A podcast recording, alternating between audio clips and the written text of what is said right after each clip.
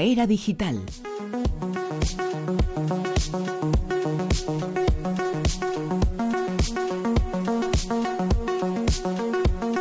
Por supuesto, con Alex Fidalgo. Alex, muy buenas. no lo digas así, por supuesto, como diciendo, aquí, aquí tenemos que aguantar otra vez a este hombre. hombre. Os, ha quedado muy gallego. ¿Qué tal? ¿Cómo estáis? Estupendamente. Pues deseando escucharte y deseando escuchar estas cosas que nos vas a comentar. Una de ellas eh, tiene que ver con el tema de los eh, tweets. Hay un algoritmo para detectar quién los envía, pues un poco pasado de tono o pasado de copas. ¡Litros de alcohol! ¿Cómo no? Eh, claro. A ver, he traído esta canción, pero es que le, pega mucho, ¿sabes? Eh, eh, sé que no es tampoco el colmo de la innovación radiofónica hablar de alcohol con esta música de fondo, pero es que le queda muy bien. Cuando le llaman el, rey, el rey del pollo frito. Que es, sí, es una de las mejores canciones de, de Ramoncín del amplio repertorio de éxitos que tiene. Vamos a hablar de una noticia maravillosa, maravillosa de verdad, que es este algoritmo que detecta los tweets enviados bajo el efecto de, bajo los efectos del alcohol. Un grupo de investigadores de la Universidad de Rochester, en Estados Unidos, ha creado un algoritmo que, como decimos, es capaz de detectar esos tweets que se escriben con unas copas de más. Su sistema también permite localizar el lugar desde el que se enviaron los tweets, es decir, que también puede ver que los estás enviando a lo mejor desde un bar en pleno en pleno momento álgido, etílico. El objetivo del estudio, dice la noticia, es predecir patrones sociales y costumbres relacionadas con el consumo de alcohol para evitar posibles problemas de salud pública. Bueno, la realidad es que esto es simplemente para que no publiques tonterías cuando estás pedo, ¿sabes? La, explicación real es esa. Pero ¿cómo puede un algoritmo detectar este tipo de tweets? Y este algoritmo es bueno porque detecta quién escribe mensajes que algunos son burradas bajo el efecto del alcohol no, solamente los que son bajo el efecto del alcohol, porque escribir burradas en Twitch, pues eso Sí, esa gente que lo hace sobrio. Pero bueno, os voy a explicar lo grave. Cómo se puede, eh, cómo puede un algoritmo detectar este tipo de tweets. El método es muy sencillo, porque primero se coleccionan los mensajes enviados durante seis meses en una zona determinada. En este caso, los investigadores eligieron el área que va desde Nueva York hasta el condado de Monroe. Durante ese tiempo filtraron todos los tweets en los que se mencionaba la palabra alcohol u otras relacionadas como beber, borracho, cerveza, fiesta, etc. Para analizarlos en detalle, contrataron a trabajadores que decidían si el mensaje hacía referencia a estar bebiendo alcohol y si era justo en el mismo momento en el que se tuiteaba. Vamos, que cogieron un grupo de la población importante y buscaron esos mensajes para más o menos encontrar unas coincidencias entre los diversos mensajes que la gente mandaba de fiesta y con unas copitas de más. ¿A Donald Trump no la han pillado? El resultado, encontraron 11.000 tweets enviados bajo la influencia del alcohol. Con esos datos se, estrenó, se entrenó el algoritmo para que, esto es lo que os estaba comentando ahora mismo, a partir de ellos fuera capaz de encontrar todos los mensajes que los usuarios envían mientras beben. El estudio va un paso más allá y busca conocer también si los tuiteros están bebiendo en su casa o fuera.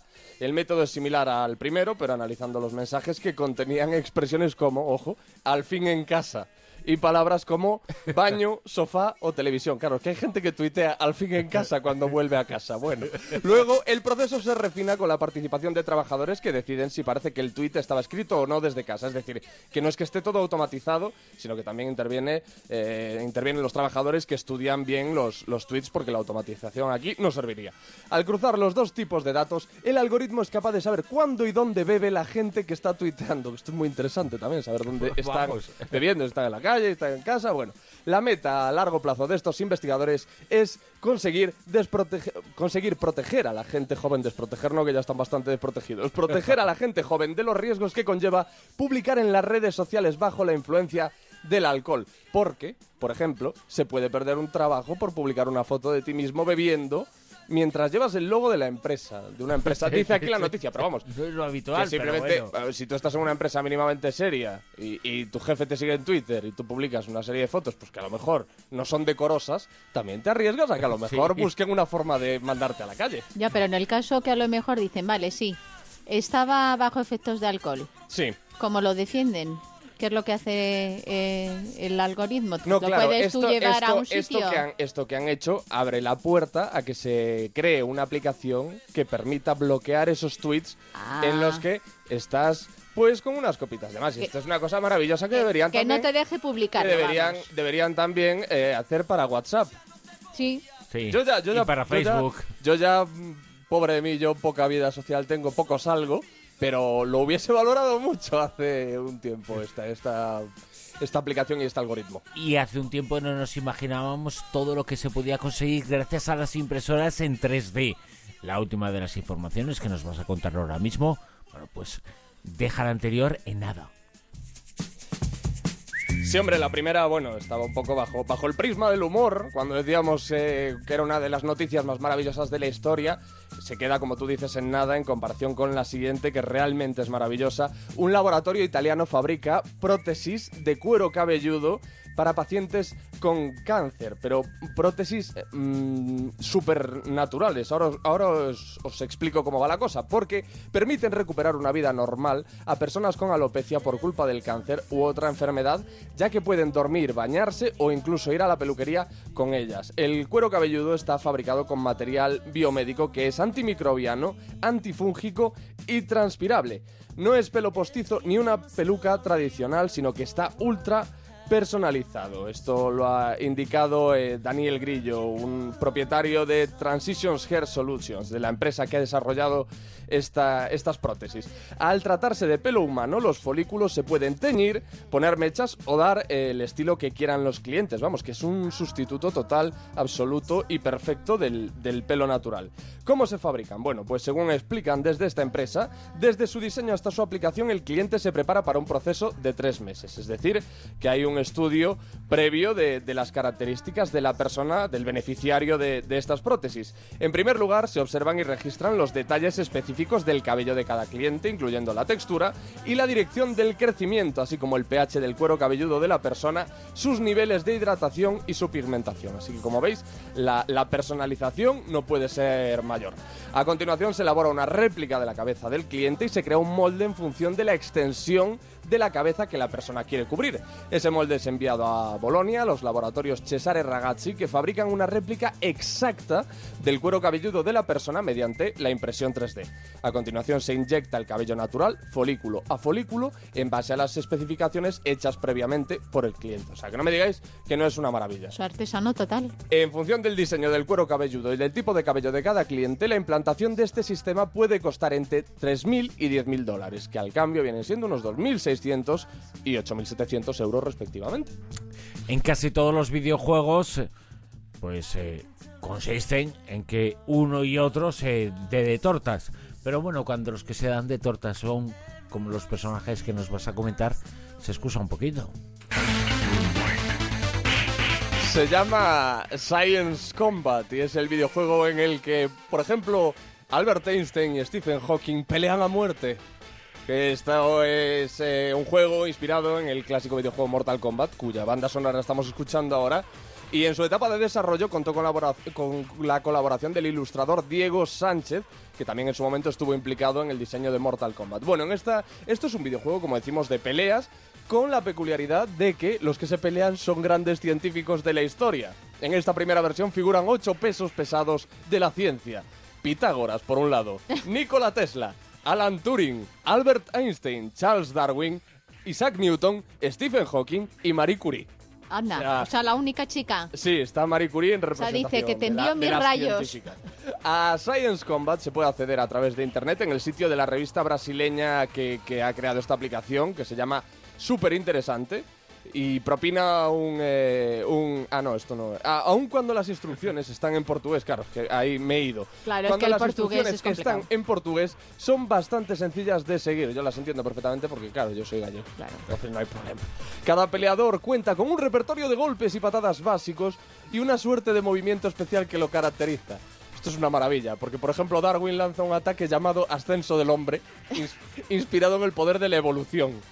Eh, Einstein utiliza la velocidad de la luz para moverse como un rayo y sorprender a su oponente con patadas, sea, con voladoras. Es que me Super- gusta imaginarme a Einstein dando patadas voladoras. Tiene superpoderes. Eso es. Tienen un movimiento especial, un, un- una... Sí, eso. Y como, aplicado- como un, un poder. A su especialidad. Y por ejemplo, Marie Curie usa sus manos impregnadas de radio para lanzar ganchos de izquierda y derecha y lanzar proyectiles radioactivos. Se espera que una nueva edición del videojuego incluya más científicos en la lista de guerreros. Yo propongo a Ramón y Cajal.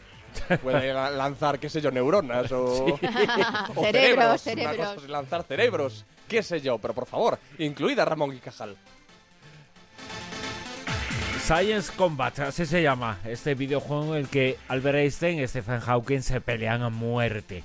Una desafortunada broma de Google. Con un Minion. Sabéis que, bueno, el 1 de abril es el April eh, Fools en los países anglosajones, que viene siendo el Día de los Inocentes. Bueno, pues Google intentó sumarse al carro y tener su momento de gracia, pero la cosa no salió bien. El gigante electrónico incluyó en su servicio de correo Gmail un botón de envío que hacía que en el cuerpo de los emails apareciera una divertida animación de un minion, estos populares, simpáticos personajes de animación. De un minion. Bueno, para hacer que... De un, de un minion. es que no estoy familiarizado yo con, estos muñecos. Para hacer que en un correo electrónico serio aparezca al final un minion dejando caer un micrófono. Es lo que pues, salió una animación del minion dejando caer un micrófono. Bueno, pues parece que no fue una buena idea. Eh, parece que nos gastamos una broma nosotros mismos, fue lo que dijo la compañía estadounidense en un comunicado. Es que ahora os cuento algunas opiniones que ha vertido la gente sobre, sobre esta broma.